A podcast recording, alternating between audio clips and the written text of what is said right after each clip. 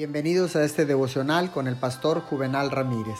Hoy es día domingo 16 de agosto del año 2020, día de alabar al Señor.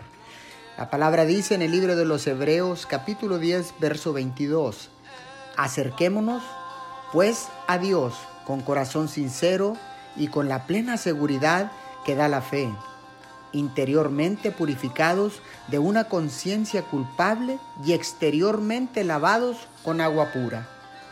Consagración es mucho más que apartarnos de cosas pecaminosas, es vivir una vida santa, es vivir una vida que está dedicada a Dios y a su propósito, es dedicar a Dios todo lo que tenemos para su uso. La consagración que cumple con las demandas de Dios es una consagración completa, sin ninguna reserva.